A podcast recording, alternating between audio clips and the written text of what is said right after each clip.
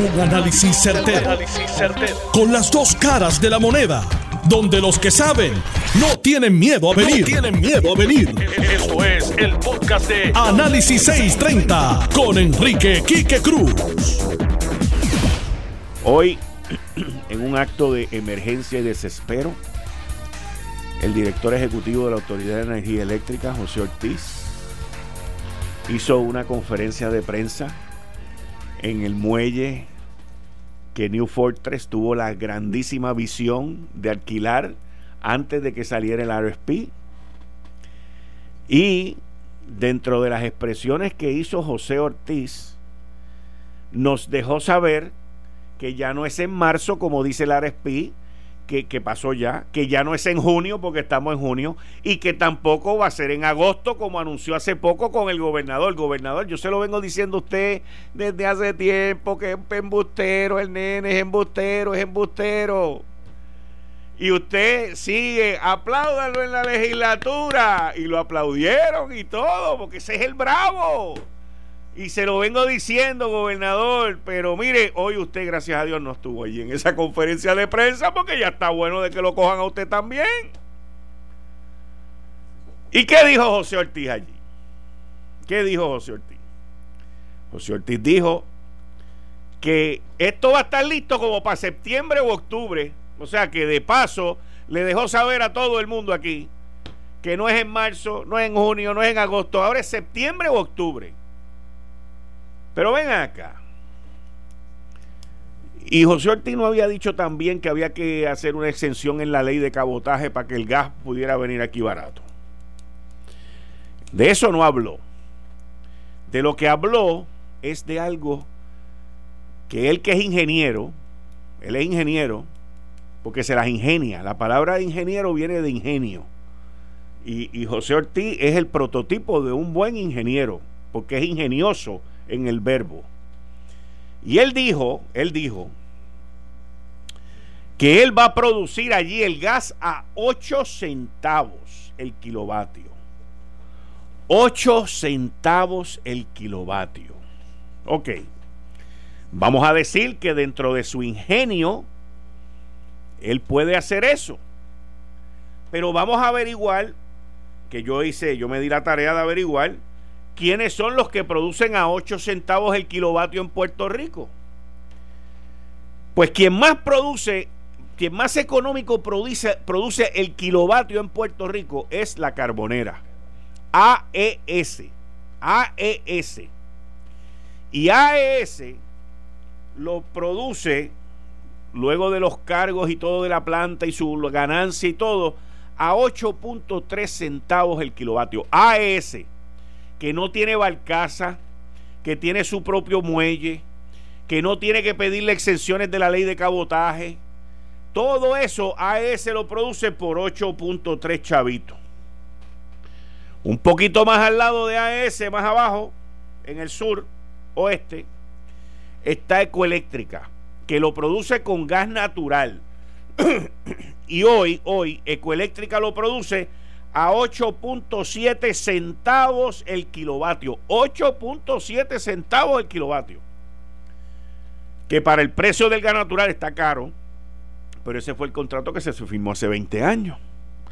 Pero hoy lo están produciendo a 8.7 centavos. Entonces, entonces, Robustín dice que va a producir el gas natural en la central San Juan 5 y 6 y en el, escucha el sonido, escucha el sonido en, en, en endy.com, yo lo oí como cinco veces.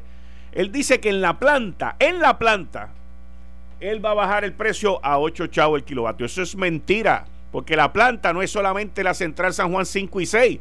En la planta hay otras unidades que están con petróleo. Así que, Robustín, es imposible que tú bajes el precio de la planta, como dijiste ahí en ese tape, en ese sonido, en el nuevo día. Es imposible que lo bajes a 8 centavos en la planta. Pero entonces vamos a decir que el pobre estaba nervioso porque está caliente, caliente por el sol, o era que el casco le quedaba muy apretado, y entonces pues estaba medio asustado porque anda corriendo con prisa Perecito no andaba con él allí para protegerlo. Y entonces, pues vamos a decir que 8 centavos. Ok. ¿Cómo es posible? Porque miren, como dice aquí Héctor Torres, uno más uno es dos, aunque lo diga Bacó. Esa es una frase de, Héctor Torres. Uno más uno es dos, aunque lo diga Bacó. Los números no mienten. ¿Cómo es posible que Robustín pueda hacer gas natural, producir, perdón, energía con gas natural en la central San Juan 5 y 6, cuando firmó un contrato con New Fortress, donde New Fortress va a cobrar a 11.890 y pico el millón de BTU. Es imposible. ¿Cómo es posible que si Ecoeléctrica, Ecoeléctrica, que está al sur, tiene su propio muelle, trae su propio barco y no tiene que estar haciendo transportaciones de barcaza, ni tiene que estar haciendo 20 inventos de, de construcciones ni nada. ¿Cómo es posible que Ecoeléctrica lo produce a 8.7 chavos el kilovatio caro y este acá con barcaza, con un barco allá en la costa de almacenaje, con otro barco yendo y viniendo, ¿cómo es posible que él lo pueda hacer más barato? ¿Alguien le ha preguntado? ¿O es que en esta administración él dice los números y todo el mundo dice, ay, es, ay, es, ay? Miren, los que me escuchan en Fortaleza, cuando venga esa cuenta de luz, el año que viene, y la luz siga y los ocho chavos no estén. Y obviamente en ese momento José Ortiz tampoco va a estar porque él se va a ir antes de que explote la dinamita. Entonces ustedes van a decir contra lo que Quique decía. Quique tenía razón. Robustín nos cogió. Nos cogió Robustín. Nos cogió Robustín. Y yo vengo con esta cantaleta. La gente me dice, chico, pero para allá. Es que no puedo parar porque el tipo no para de mentir. o sea, es imposible. Es imposible producir a 8 centavos el kilovatio bajo las condiciones que él ha propiciado con barcazas, con barcos de almacenamiento y sin la ley de cabotaje, que él dice que es esencial también, es imposible.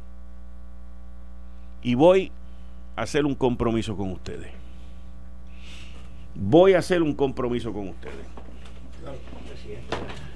Si José Ortiz produce con todos los costos incluidos, todos los costos incluidos, a 8 chavos el kilovatio, yo me voy de aquí un mes sin sueldo, sin vacaciones y sin nada. Y me desaparezco.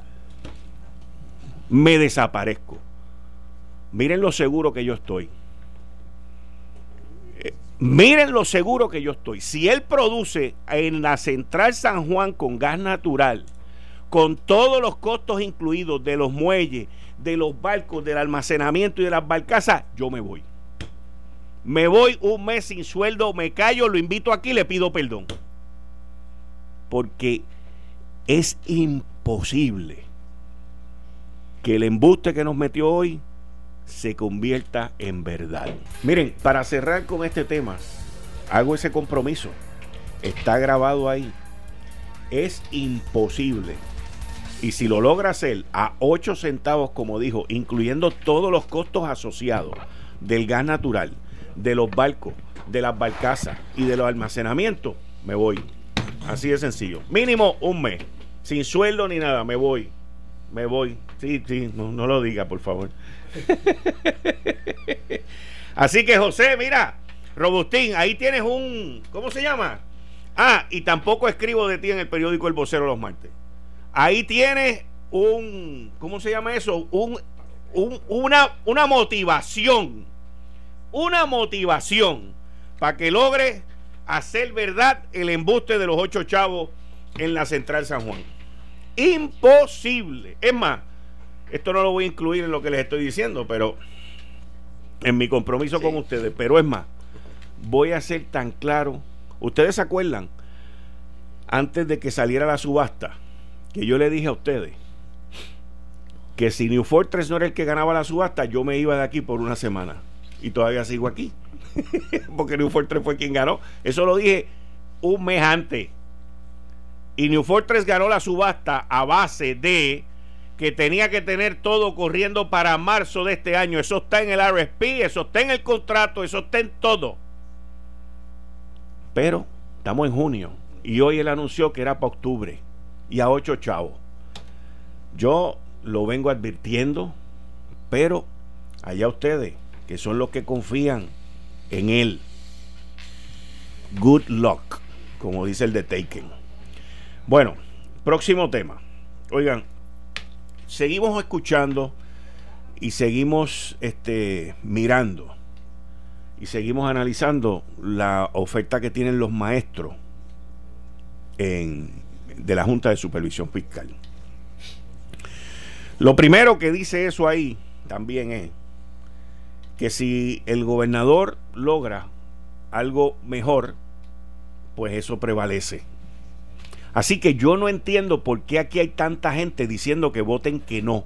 Esa es la parte que yo no entiendo.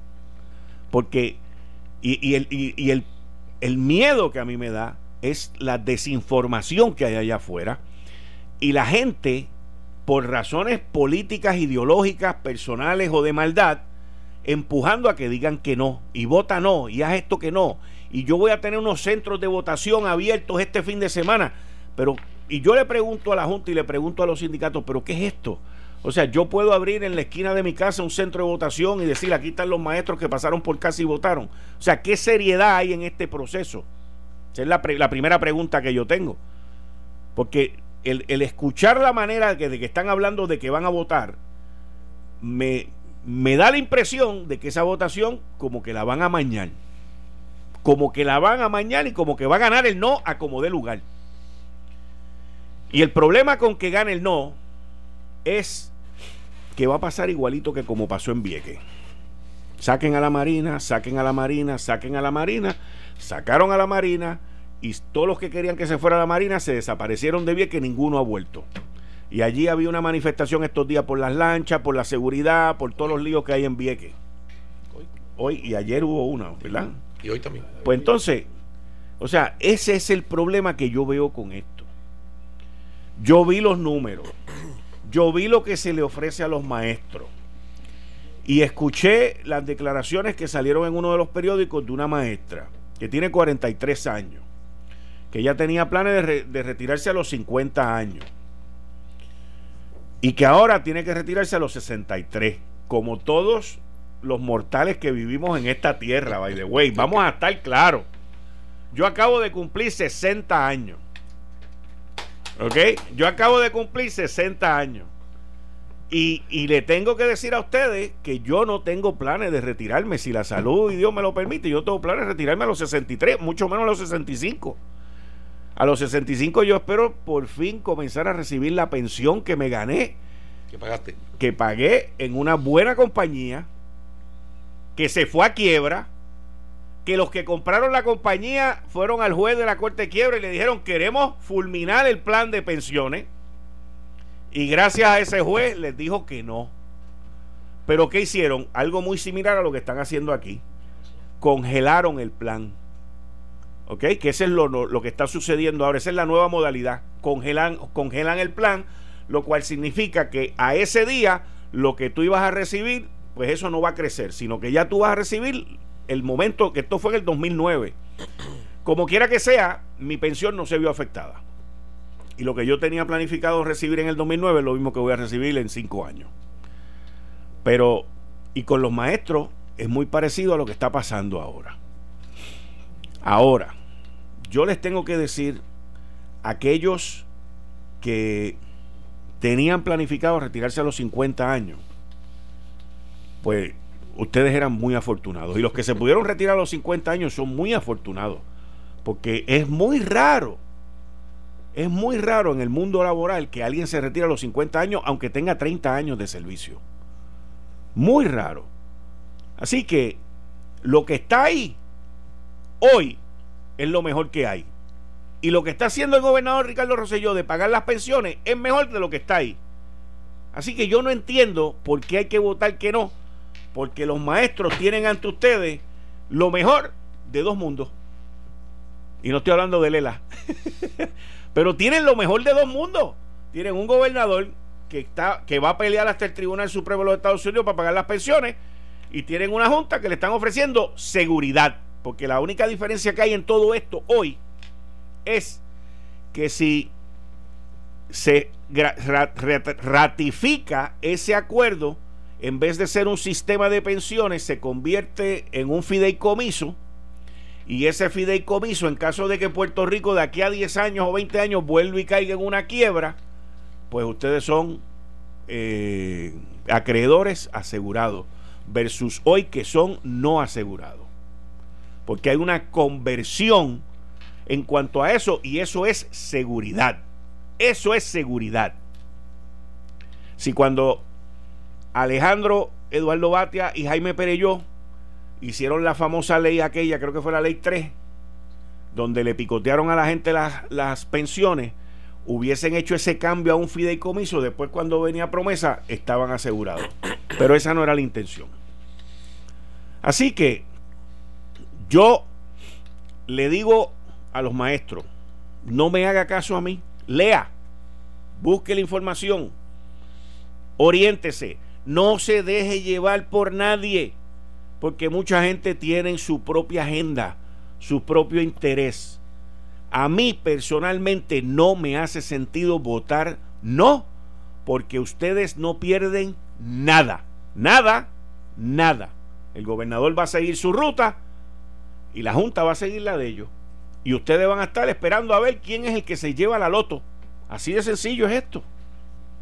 Así de sencillo es esto. Ahora, pues como dice Quique, pues entonces no perdemos nada si votamos por el sí. Pero y si votamos por el no, ¿perdemos algo? Sí, usted pierde algo. Pierde la oportunidad de tener una pensión asegurada. Pierde la oportunidad. Y que no le pase como dijo, como le pasó a Aida Díaz que dijo, ay, yo debí de haber aceptado aquella oferta. ¿Ves? Eso, eso es así de sencillo. Eh, estás escuchando el podcast de Noti1. Análisis 630 con Enrique Quique Cruz. Gracias, Quique. Como siempre, un placer y un honor estar compartiendo con ustedes todo el jueves. Hoy tengo un invitado especial. No voy a hablar de política yo, pero si él me obliga, tendré que hablar de política, es mi amigo Tomás Rivera Tomás, bienvenido hoy martes. Gracias. Saludos a Tilano, saludos a Tomás, saludos a Quique, un, saludo cordial a todos nuestros radio escucha para hablar un poco aquí de asuntos de, interés para toda la comunidad en Puerto Rico.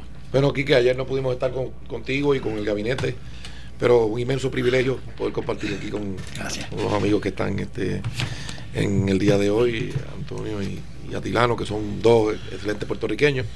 Un saludo para todos los que laboran aquí en esta estación y la audiencia que te escucha a ti todos los días de lunes a viernes de 5 a 7 en el 630 del cuadrante AM. Análisis 630. Yo estoy los miércoles, pero hoy, como no pude venir ayer, pues estoy, estoy cumpliéndole aquí que las horitas. Muchas gracias, muchas gracias, muchas gracias se nos puso en el, en el programa económico, ¿sabes? ahora, tiene que reírse por nosotros, por la fila de nosotros, ¿sabes? Todo el mundo quiere hablar del gallo. ¿Vamos a hablar del gallo? No, ese gallo, ese gallo. Atilano habló del gallo. Ahorita. es que el presidente me dijo del gallo. Y digo, oiga, presidente, el gallo, como que esa fotografía no le hizo justicia al gallo ese. Y dice, no, no, me dice, no, está recortadito. Tiene aquí la gente hasta a ver el gallo ese. Quique, pero además del gallo, tenemos que estar contentos.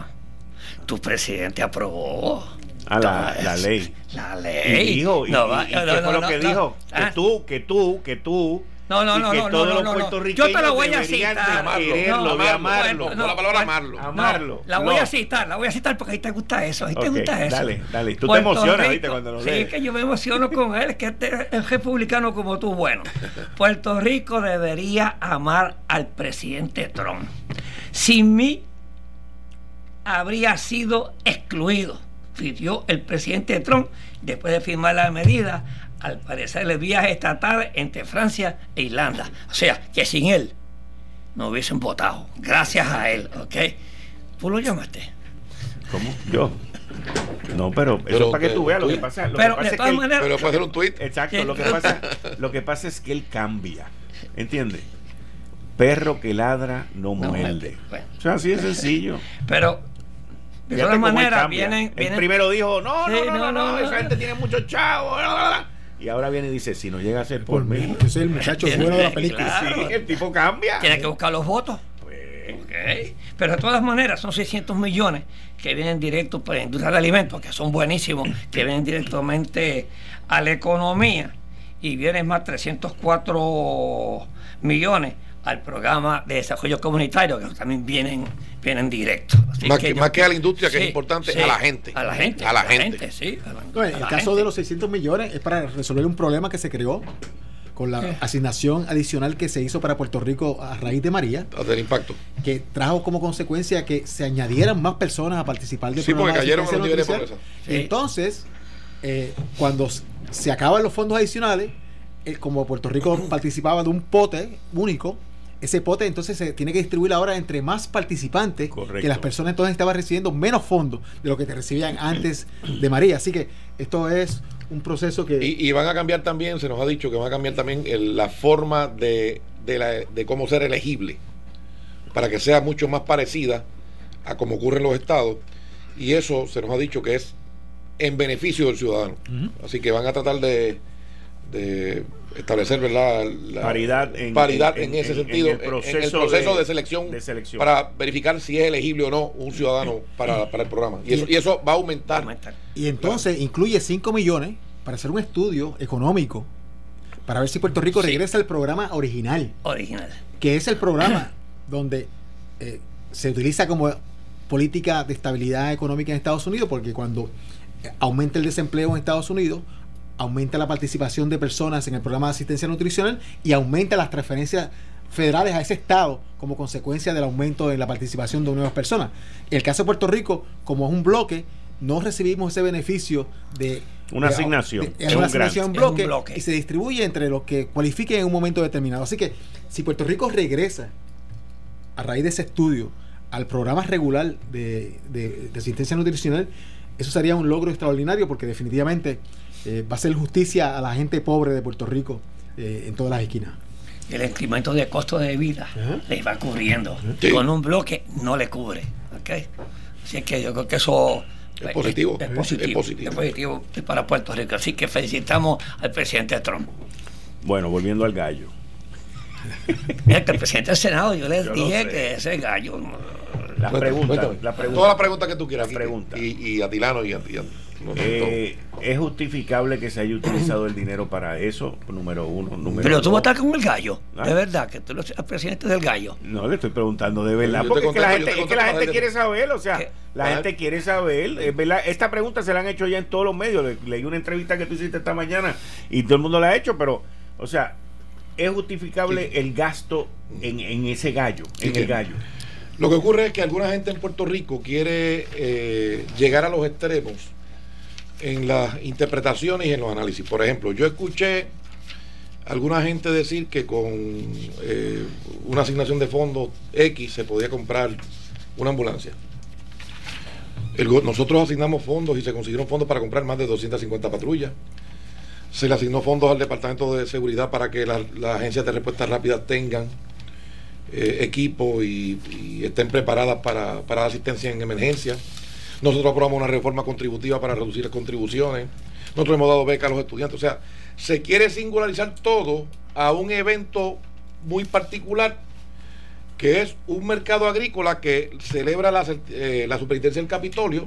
Superintendencia del Capitolio es una agencia eh, con su personalidad jurídica propia, su autonomía fiscal propia, y todos los años, desde hace tres años, está celebrando un mercado agrícola. El primer mercado lo hizo para, me parece que los caf- caficultores, luego para los agricultores, y el, y el último que hicieron, que yo no pude participar porque está, tenía un compromiso, pero si no hubiese estado allí, se lo dedicaron a, a los galleros, pues porque estaba eh, toda esta eh, discusión de la pelea de los gallos y la industria de gallos a Puerto Rico le ha producido millones de dólares. Ha aportado, los galleros le han aportado a la economía de Puerto Rico. Entonces, pues entonces hay gente que quiere crear un issue de odio o de, o de, o de algo que es tan eh, ofensivo para alguna gente que se celebrara y que se ubicara en, un pedestal eh, una figura de un gallo en conmemoración de un mercado agrícola que se hizo con el gallo. Y entonces, pues, ahí está. Hubo, una feria que fue creo que el sábado primero de junio. Hubo varias orquestas, participaron varios artesanos. La compañía de turismo participó. Eh, otras empresas privadas participaron y auspiciaron. Hubo cerca de 20 mil personas que asistieron allí, consumieron productos puertorriqueños, compraron artesanía. Tú sabes que durante los fines de semana eh, el área de San Juan lo impactan los cruceros y hay muchos turistas allí. Y el entorno capitolino, Quique, es el único área, aparte del viejo San Juan, a donde ellos pueden ir a conocer de la cultura, a, pasar la historia, está la, historia. Los presidentes de, Puerto Rico. los presidentes. ¿Tú recuerdas cuando se hizo eso de los presidentes hace algún tiempo que también hubo la misma crítica? Y yo quisiera que fueran para que vieran la cantidad de turistas que van. Así que de nuevo, hay, gente que ve eso. Entonces yo, yo digo que yo le decía hoy a, un periodista que me preguntó, entonces dice que yo estoy defendiendo el gallo. Eh, yo digo, pero mira, ya la superintendencia del Capitolio dijo cuánto costó el evento. Uno está a favor y otro está en contra. ¿Qué tú quieres que yo te diga? ¿Qué tú quieres que yo te diga? Es que hay gente que vive de eso, de la, de la, controversia y de, de, querer demonizar y de querer decir que alguien está mal y que alguien hizo malo. mire, eso es un evento que se celebró como se han celebrado mil eventos. Por ejemplo, el alcalde de Patilla celebró una feria de artesanía hace poco y le costó X cantidad de dinero, ¿verdad? Y la hizo con el ánimo de ayudar al entorno ¿verdad? de su ciudad. ¿Por qué no dijeron que ese dinero también lo podía usar para comprar una ambulancia? ¿Verdad? Porque si fuera así, era como yo le decía al periodista cuando hablaba conmigo, le digo, bueno, pues ya que tú estás tan, tan, este... Piqui. Tan contable, siendo tan contable, pues déjame ir a atender a una gente que yo tengo y no perder mi tiempo contigo, porque yo estoy para atenderlo a ellos, no para atenderlo a ti. ¿Verdad? Así que de nuevo... ¿Cuándo van a hacer entonces la estatua de Trump? La de Trump yo no pienso hacerla. Yo no, yo no lo amo. Yo no sé si alguien lo ama con lo que firmó. No, digo, la única razón que pregunto no es porque lo haya firmado, es que están todos los presidentes que han visitado Puerto Rico. Esa es, la, regla. Y, toca que, que, se construya la ley. Correcto. toca, señor presidente. No, no, es, otra, no es, otra, es otra cosa, ah. Tirano. Es otra cosa que yo quiero dejar claro aquí. Aquí alguna gente tiene la obstinación de decir que OSL, que tiene el servicio legislativo, o la superintendencia están escritas al presidente de la Cámara, eso es mentira. Y yo los invito a que busquen la ley. Hay una ley habilitadora. Yo lo leí hoy que dice que este cuatrenio te toca a ti. Eso fue un periodista. sí, por eso lo leí ahorita. Que, se le explicó mil veces, pero no me puede excusar a mí de la capacidad menguada de él. Así que no entiende, pues yo no puedo hacer nada. La ley establece claramente desde el año 77 que la superintendencia es una agencia separada con personalidad jurídica propia, presupuesto propio, autonomía fiscal, que le da servicios a, la, rama legislativa, igual que la oficina de servicios legislativos, exactamente lo mismo. Entonces yo los escuchaba el otro día algunos criticando, ah, que gastaron 100 mil dólares en la reparación de tal techo, que gastaron 100 mil. Eso fue lo que pagó el seguro por, por los daños de María. Entonces, si no se reparara, entonces también se quejaban. O sea, que, hay gente que vive en, una angustia constante. Y entonces eh, yo oigo gente hablando, ¿verdad?, que, no, que no conoce el tema y sugiere como si no hubiésemos hecho muchas cosas. Hemos, hemos dado beca allí a más de 700 estudiantes en el Senado de Puerto Rico. Hemos hecho obras de mejora permanente a través de todo Puerto Rico. Hemos defendido a los gobiernos municipales, hemos defendido a los trabajadores cuando se pretendió defender, derogar la ley 80. Hemos buscado alternativas para los policías, para los maestros, para los gobiernos municipales, para los planes médicos. Entonces aquí gente quiere reducirlo todo. Pues yo le digo, vamos a vernos en las primarias y en las elecciones. A ver. Vamos a vernos en las primarias elecciones. Porque ¿quiénes están criticando? Los que siempre critican. Los que, los que le irrita la, la cosa aquella de los presidentes cuando se hizo. Así que de nuevo yo, hay gente que puede estar a favor y gente que puede estar en contra, y eso yo lo respeto. Pero tratar de singularizar como si que eso fuera lo único que se ha hecho allí, cuando hemos hecho tanto, hoy la economía de Puerto Rico está mejor que antes. El desempleo está más bajo, la tasa de participación laboral está más alta. Son los números. Y entonces, pues, hay gente que quiere reducirlo todo a eso. Entonces quieren hacer ver como que los gallos. Amor, a lo mejor si le meten una estatua a Oscar López, hay gente que no se ofende. Si le meten una estatua a Oscar López, todos esos tipos de la prensa que son izquierdosos así, que son de ese lado, son capaces de venerarlo allí. Y no se quejan. si, le meten, si le meten una plaza de cualquier otra cosa, ¿verdad? Y habrá gente que le guste y habrá gente que no le guste. Es tan sencillo como eso, Quique. Y el presupuesto de la Asamblea Legislativa se ha reducido dramáticamente cada año y lo van a recortar ahora de nuevo los de la Junta para poder aumentarse el de ellos. Así que de nuevo, yo veo eso, que como que quieren reducir, que, es, que eso es lo único que se ha hecho allí. O que y eso mira, eso es mezquino, eso es injusto y es falso. Pero, de nuevo, eso es como. Yo, yo oigo a esa gente con esa gritería y, y digo, eso es, ¿verdad? La típica mezquindad del que no tiene nada bueno que decir. Salió hoy también que mandaste a hacer una auditoría. Sí, yo, yo, yo todos los años. De los contratos. Sí, no, pero, pero no es que hicimos ahora por nada en particular. Ok, por eso que te pregunto, porque parece como que es ahora por, por, por la situación Típicamente nosotros pedimos a un auditor que revise eh, los expedientes del, administrativo, de, personal, de contrato, todo, ¿verdad? Y se hace como una medida adicional de, de, prevención, ¿verdad? De cautela y y encontró algunas deficiencias y se tomaron algunas medidas correctivas a base de esa auditoría. Y entonces, pues eso también lo critican. Porque es que hay gente que vive en esa angustia. Que entonces, yo, no sé ni qué decirle. ¿verdad? Y entonces ya me aburre ganarle. Ya, de verdad. Yo lo oigo con esas sandeces y, criticando y criticando. O sea, yo escuché a Aníbal Acevedo Vilá en otra emisora que se atrevió a decir que cómo era posible que el esposo de Naida Venega trabajara allí. Un empleado Aníbal, si la hermana tuya ganó millones cuando era gobernador, o se te olvidó. El contrato de la hermana de él, eh, ah, eso, era patriota, eso era ético, pero eh, un empleado con un sueldo normal, ah, pues eso, le irrita. Quizás porque es pastor. ¿Te das cuenta? Así que de nuevo, Quique, cada cual puede tener su opinión y nosotros la respetamos. Nosotros hemos manejado aquello allí y el control ha estado allí y ha examinado todo, las las transacciones y, hemos colaborado con cualquier investigación que ha habido y, estamos con, con la... Y que no hay nada mejor ni más fuerte que una conciencia tranquila. No hay nada mejor que eso. Atilano. Alcalde, Alcalde. presidente. Quiero cambiar eh, el tema. Todo lo que eh, se ha hecho eh, en los medios noticiosos, hay una, una campaña de diferentes asociaciones que se han unido, entre ellas Cámara de Comercio, MIDA, Supermercados Econo, Pueblo, o sea, todo un comercio completo sobre, sobre al inventario. Este, yo, yo puedo decirle eso porque yo sufrí eso y lo viví en carne propia. ¿Lo sufre todo el mundo? Lo sufrimos todo el mundo, es correcto. Inclusive la gente. La gente, sí, porque se le pasa eso a la gente. Pero los inventarios tú no vas a pagar dos veces un inventario a un producto que no esté. Es correcto. O Déjeme decirle esto. ¿cuál, es su, ¿Cuál es su posición sobre esto? Sinceramente, hay... Yo le voy a decir. Sí. Yo le voy a decir, mire. Yo soy de la opinión de que el impuesto al inventario tenemos que buscar la alternativa correcta para eliminarlo. ¿Por qué? Porque representa eh, un obstáculo y representa un problema eh, no tan solo para el, para el empresario y el comerciante, sino para el ciudadano si el empresario y el comerciante, desde el más grande hasta el más pequeño, le cuesta tener eh, en el almacén suficiente mercancía, pues, pues, pues, entonces se aguanta. Entonces, si hay una emergencia, como ocurrió, y la gente consume rápido, pues entonces nos quedamos sin mercancía en lo que, en lo que, en lo que vuelve a, moverse eh, el ciclo de ajotación. Eh, la, maquinaria para producir los, productos. eso, y, y, eso fue evidente durante el tras el impacto del huracán María.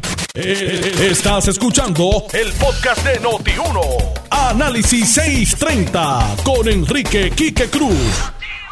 Eh, presidente, usted se quedó con la parte Estamos hablando que, impuesto de, lo que, decía Tilano, el impuesto a la propiedad mueble y al inventario, que es la que ha sido la, la discusión y la preocupación de los gobiernos municipales, pues se ha ido buscando varias alternativas y entonces yo creo que hay un consenso bastante adelantado para, revisitar este tema, siempre que logremos identificar eh, un recurso que no deje sin, sin recaudos al gobierno municipal. Pero creo que se ha avanzado bastante y pienso que muy pronto habrá legislación en esa dirección. Que le decía fuera del aire aquí al amigo Atilano que eso sumado a los recursos económicos adicionales que se le están inyectando a los alimentos en Puerto Rico del gobierno federal, debería entonces elevar todavía muchísimo más la economía y, las ventas. El, la escasez de inventario impacta también, no es que, que se quedó este, el inventario de momento, es que hay muchas personas que están comprando, como no consiguen el inventario aquí, muchos productos por internet. Entonces el gobierno está pidiendo dinero. El comerciante pide dinero también. o sea que... Sí, por la disponibilidad. por la disponibilidad. Okay. Entonces se van acostumbrando a comprar muchos productos por internet. Cliente que se Y que no entra, dinero. Y que no entra Es dinero que no entra a la economía nuestra. Okay. Así es. yo creo que que tenemos que evaluar, porque yo llevo con eso desde que era presidente de la Cámara de Comercio, más de tú. Más de 30 años. sí, señor. Estamos casi en los 30 años. estamos Entonces después tuve comida y siempre eh, el obstáculo. Por lo menos por primera vez tengo que felicitar al presidente del Senado que me da una luz es más, yo me siento honrado hoy. Es más, siga viniendo. me da una esperanza que eso se va a dar. porque sinceramente eso va a eh, encontrar el desarrollo comercial de Puerto Rico y va contra los consumidores. Principalmente. Principalmente va contra los consumidores. así es que. Ya veremos lo, que ocurre en los eh, próximos meses. Vamos a ver. Yo creo que están caminándose. Próximo tema. Quique, yo te voy a ver algo que tenemos en la Cámara de Comercio. Tiene su convención. Este fin de semana. Este fin de semana. Y está un amigo mío, que el, eh, el presidente eh, de Cono, que tiene cinco supermercados, Cono, el amigo Carlos Agosto. Y está cogiendo para presidente. Y uno, y el propósito más grande que él tiene es esa, señor Carlos eh, es el que tiene la, la los econos. En, en Canóvara. Eh, no, Carlos Agosto en, en, este, me compró dos en, en Naranjito y tiene en, en, en área central. Él tiene cinco. cinco supermercados. Sí, tiene 750 empleados. Wow, son números sí, sí, sí, sí, sí, Juan Carlos y entonces, y también él, él está como presidente de la Junta, de su, este, como, este, como director de la Junta de Supermercados Econo. Hecho joven, eh, él es economista, estudió leyes también. O sea que yo creo que vamos a estar bien representados y él está trabajando en su plan de trabajo. Ese fue lo primero que él me dijo, que va este, a trabajar para ver si se puede eliminar el inventario este, al inventario. Si es que le voy a dar esa noticia, él está cogiendo ahora y yo lo estoy este, respaldándolo. Este fin de semana. Este fin de semana, este fin de semana es la convención en, en, Río Mar. en Río Mar. Así es que vamos a estar allí con, con, con, este, el amigo Juan Carlos. Eh, eh, lo estamos endosando unos cuantos expresidentes también Así es que estaremos con él allí mañana. Y le daré esta buena noticia. Que el señor presidente del Senado está eh, hábil para escuchar su voz cuando sea presidente de la Cámara para a ver si hacemos un plan para derogar el, impuesto a la venta. Tomás, eh, los maestros. Ok. El retiro la oferta de la Junta. Ok, mira, Quique, déjame Las campañas que están llevando para que voten que no. Déjame decirte lo siguiente. Porque lo más que se oye es que no. No se oye que sí, se oye que no. Señor presidente, Dígame. yo estaba leyendo, porque usted sé que lo va a tocar desde otra parte, yo lo voy a tocar desde el punto de vista como negociador. Yo creo que para los maestros buscaron buenos recursos, ¿sabes? Porque para hacer ese eh, este ese trabajo que ellos hicieron para llegar a esos acuerdos, tienen que buscar buenos recursos y pagarlos bien. Bueno, eh, yo, yo lo que digo es lo siguiente. En cualquier negociación, la herramienta principal tiene que ser el sentido común. Comenzando por ahí. Lo que ocurre, lo que, lo que a mi juicio ha provocado todo esto entuerto y todas estas cosas es lo siguiente. Desde mi punto de vista, eh, conversaciones confidenciales negociaciones confidenciales, pues pueden levantar suspicacias en algunos sectores y entonces si están desinformados de qué específicamente es lo que se está discutiendo, pues eso complica ¿verdad? Eh, todo el panorama. Cuando yo escuché que la presidenta de la Asociación de Maestros dijo que se le había propuesto que estaban considerándole, estaban considerando, la Junta le expresó que consideraba extenderle la protección y el beneficio de seguro social a los maestros, además de los policías, eh, y otras cosas, porque ella estaba eh, hablando a base de, hablando en defensa de sus representados, de los activos, de los maestros que están trabajando hoy, no, no, no de jubilados ni de pensionados. Pues me parece que era una gestión que ella estaba haciendo, ¿verdad? Y que el hecho de que fue confidencial y que no se divulgó, pues creó toda la controversia, ¿verdad? De, de, qué, cuándo, dónde y cómo era que iba pero, a, a pero que los maestros tengan claro esas negociaciones, esa es la característica. Es que, se es que tiene que ser así, si no, no se dan. pero lo que te quiero decir a ti es que, desde mi punto de vista, ese, ese escenario donde se dio todo esto fue lo que provocó todo. Y yo entonces salí, dije públicamente, mire, si, si, si la Junta de Control Fiscal y Doña Aida tienen alguna, han identificado recursos y que requieran legislación para darle una protección a los maestros, pues ¿quién puede oponerse a eso? O sea, ¿quién puede oponerse a eso? Ahora, los detalles específicos del acuerdo, eh, el alcance del acuerdo, el impacto de ese acuerdo en la vida de esos maestros, pues tendrían que decirlo ellos mediante votación, pero lo, que deben hacer es ilustrarse eh, sobre el escenario actual, el escenario pasado, el escenario actual y el que sería futuro, para saber qué decisión van a tomar al momento de votar. Sería, sería lo, lo, correcto ¿verdad? para que ellos hagan eh, en la evaluación que van a hacer. Y lo mismo los, los jubilados este, que han estado pues avanzando, luego se detienen y avanzan las conversaciones, así que ya veremos lo que ocurre. Eh, porque me parece que al final del camino va a requerir legislación y la intervención de la Asamblea Legislativa y nosotros vamos a examinar con detenimiento eso. Es igual que el acuerdo de, energía eléctrica. Ese acuerdo va a tener que llegar Exacto. a la Asamblea Legislativa. Yo estimo que llegará en octubre. También. Más o menos, septiembre, octubre, yo creo que llegará. Eh, para, y entonces, pues ya sabremos, Quique, si, si ganan la apuesta o, o viene la apuesta para esa fecha. Yo voy a el Kike Challenge.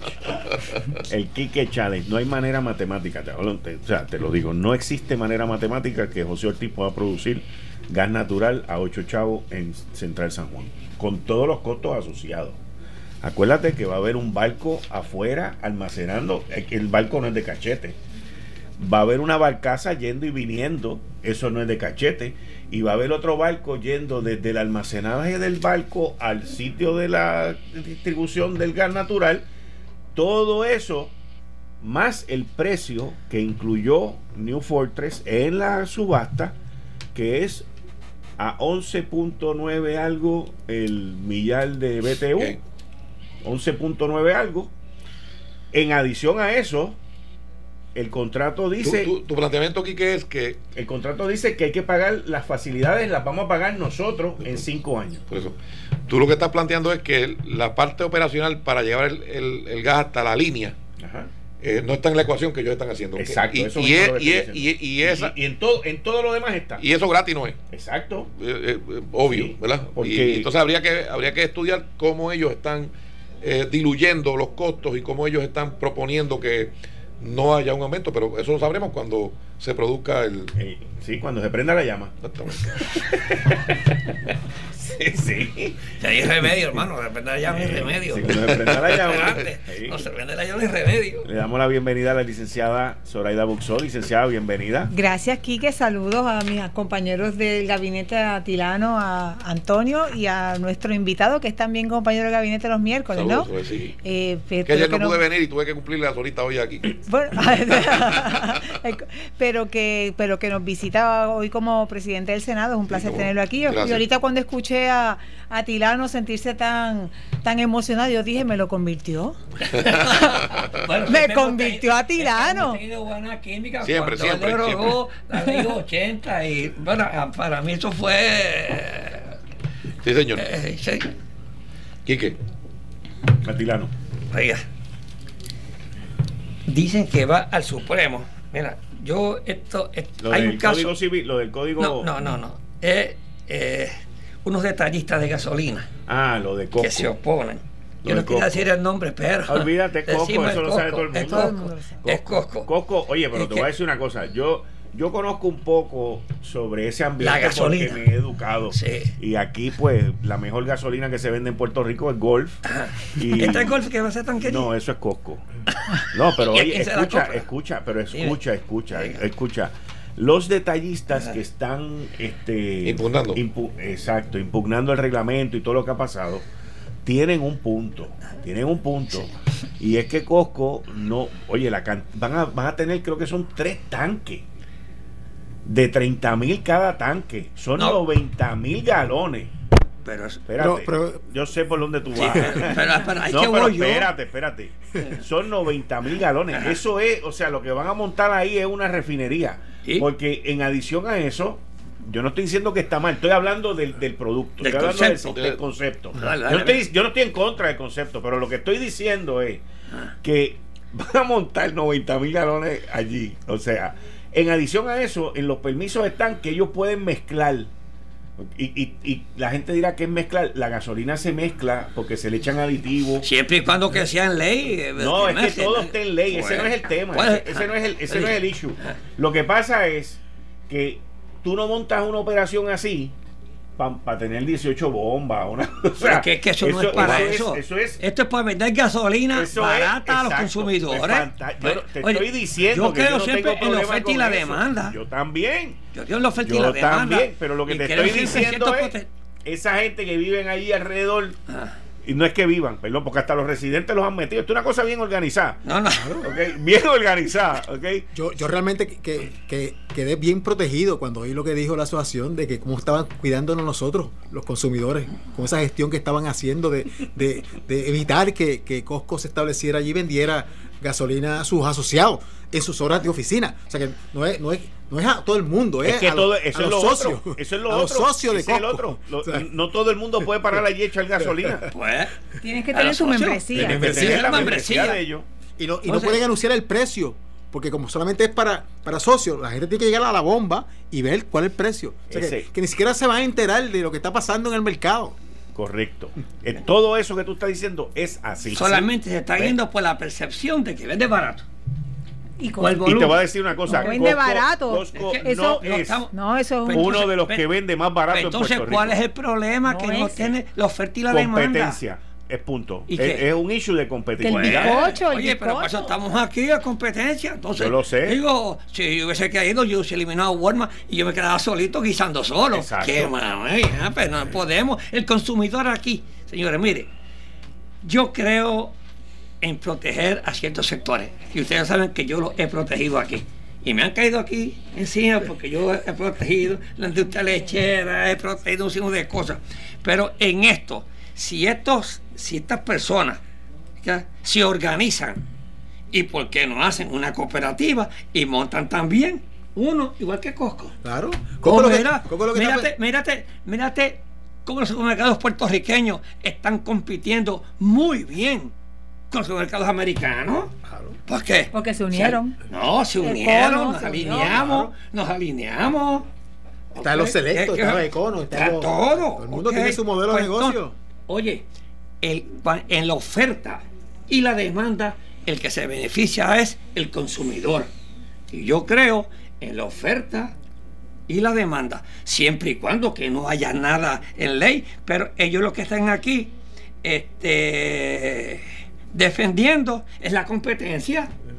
La competencia, bueno, pues... A mí me llama la atención, no sé si es que eso está en alguna letra pequeña en ese artículo o no ha salido hasta ahora, que los detallistas que levantan esta voz de protesta, pues son los, de, los, pues los eh, como, decir, si no lo comparáramos con las farmacias, con las farmacias de la comunidad, los, detallistas de la comunidad. Sin embargo, hay otro grandote que vende gasolina que no ha dicho ni que no ha dicho ni pues, Puma.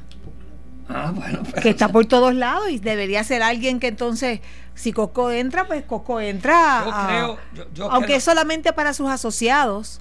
pero de todas maneras, o sea, va, va a haber personas que, inclusive por el mero hecho de, o sea, podría decidir suscribirse a la membresía de Costco por, por, por, aprovecharse si es que van a tener los precios bajos, porque esto es price driven. Sí. Pero el, el punto, fíjate, el, el, punto que trae el economista es de que ellos no van a competir con el mercado así a lo tutiplay. No. Abiertamente. abiertamente son solamente los miembros. Los, socios, tú llegas allí, sabes cuál es el precio y, y, compra. La hija, mía compra. ¿Qué, dice? ¿Qué dice el presidente? ¿Qué dice el presidente? Si tú, no compras, que si tú no compras la energía eléctrica, tú no vas a comprar eso. ¿Cómo es? ¿Cómo es? Si tú no le crees el deal de energía eléctrica, tú no vas a creer eso de que solamente los asociados. Seguro que se va a abrir el mercado. Seguro, seguro que Pero no, no, no empiezan así. No, porque. Trata usted. Una sola pregunta. Para comprar lo que tengo que hacerme socio. Sí, pues se tiene que hacer socio.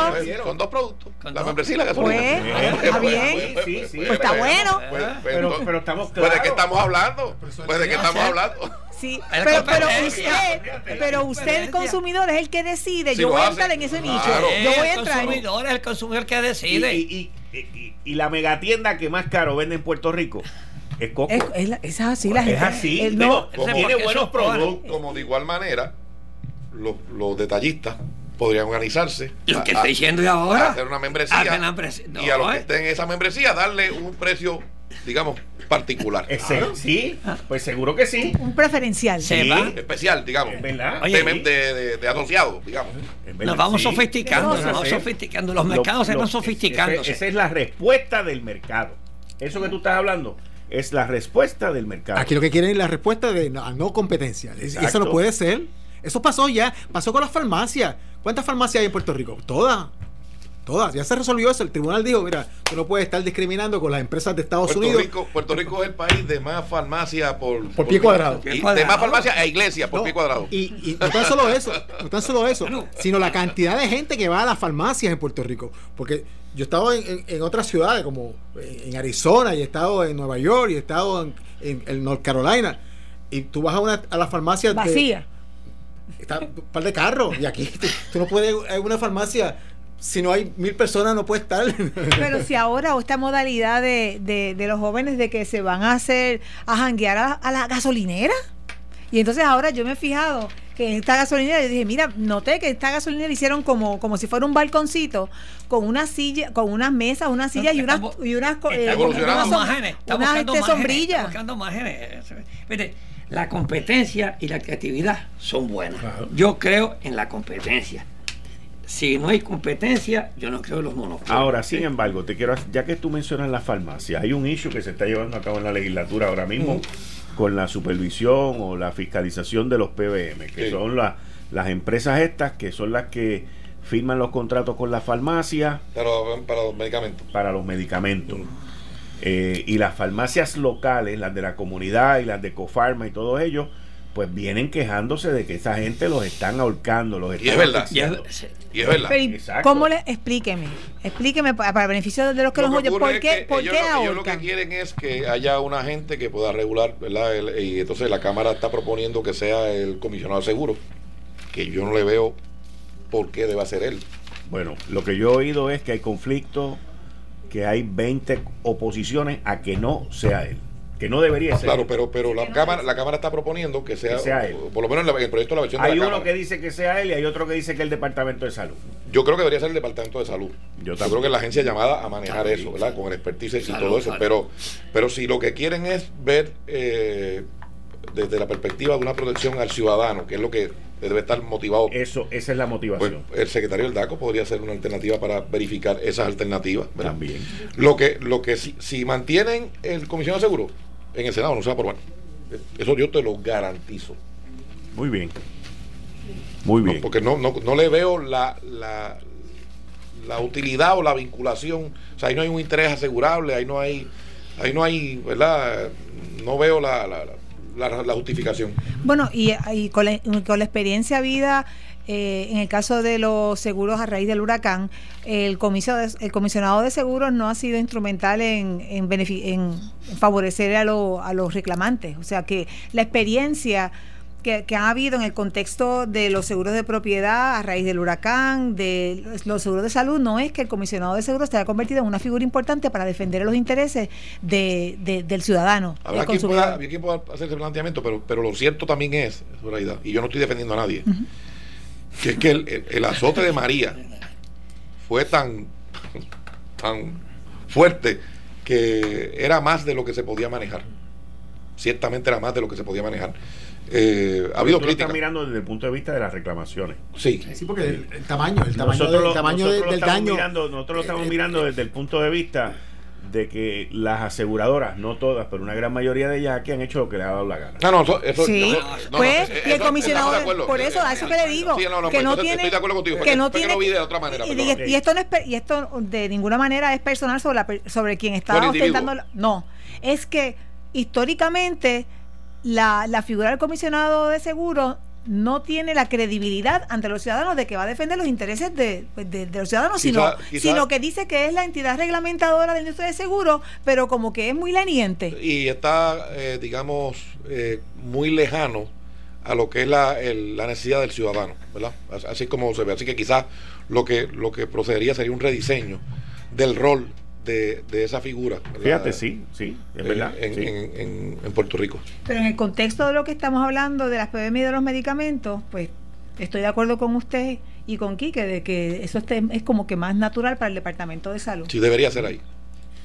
Ahora, entonces, la solución que se presenta es crear una nueva agencia, o sea, crear un departamento dentro de salud y que necesitan 500 mil dólares para eso. Que, yo sé, pero eh, a mí no me hace sentido no, eso. No, es que yo creo que el departamento de recursos tiene, eh, perdón, el departamento de salud, Tiene, tiene, los recursos para hacerlo, o sea, no, no tiene el expertise. Y tiene, expertise. son, creo que, son creo que siete o ocho. La, Sí, pero dos controlan sobre el 70% del mercado. Pues, por, lo tanto, entonces, pues, por lo tanto no necesita una estructura tan grande para fiscalizarlo. Y la legislación está hecha para que esas dos estén fuera. O sea, la, legislación, según lo que mis fuentes me han dado, es para que esas dos se queden fuera. No, no, no. Va a estar todo el mundo metido adentro. es un abuso, te voy a decir. Es, una cosa, es, es un abuso. Y es un atropello contra el pequeño comerciante. Yo veo cosas aquí que están ocurriendo y que yo te voy a decir lo siguiente, continuamente y es un atropello al pequeño comerciante. No sé si fue Antonio o fue Atirano que, que dijo que, que, hay un montón de farmacias, ¿verdad? Y ciertamente hay muchas. Y yo creo que todas son muy buenas, ¿verdad? Claro. Pero y, y yo voy a a la primera que pueda entrar, ¿verdad? Cuando tengo una necesidad, pero, pero la farmacia de la comunidad, sí. Eh, el cariño, eh, la, forma en la que tratan al, a la persona, es insuperable, o sea, insuperable. Yo recuerdo cuando mi papá fue alcalde allá para el 76, llegó una cadena de supermercados a Trujillo Alto, que, que tú debes recordar que se inauguró en el 78 y había un pequeño colmado que era un econo, de un, de un jíbaro a Trujillo Alto, que es extraordinario. Que todo el mundo decía, eh, ve, eh, lo van a, sacar del mercado la cadena grande y no pudieron. Él creció por el servicio y el cariño. Me estoy refiriendo a, Johnny Barreto, que, es mi, amigo Johnny Barreto. Que es un gran puertorriqueño y, un, comerciante eh, que, eh, se diversificó, superó todos los retos, desafíos y es, próspero y es queridísimo en Una persona de una talla moral e intelectual apreciable. Pues y, que te digo. Y se defendió. Se defendió con todo el mundo, ¿verdad que sí? Y supo competir. Pues, y ganar. Y ganar. Y ganar. Esto fue el, podcast de Notiuno. Análisis 630 con Enrique Quique Cruz. Dale play a tu podcast favorito a través de Apple Podcasts, Spotify, Google Podcasts, Stitcher y notiuno.com.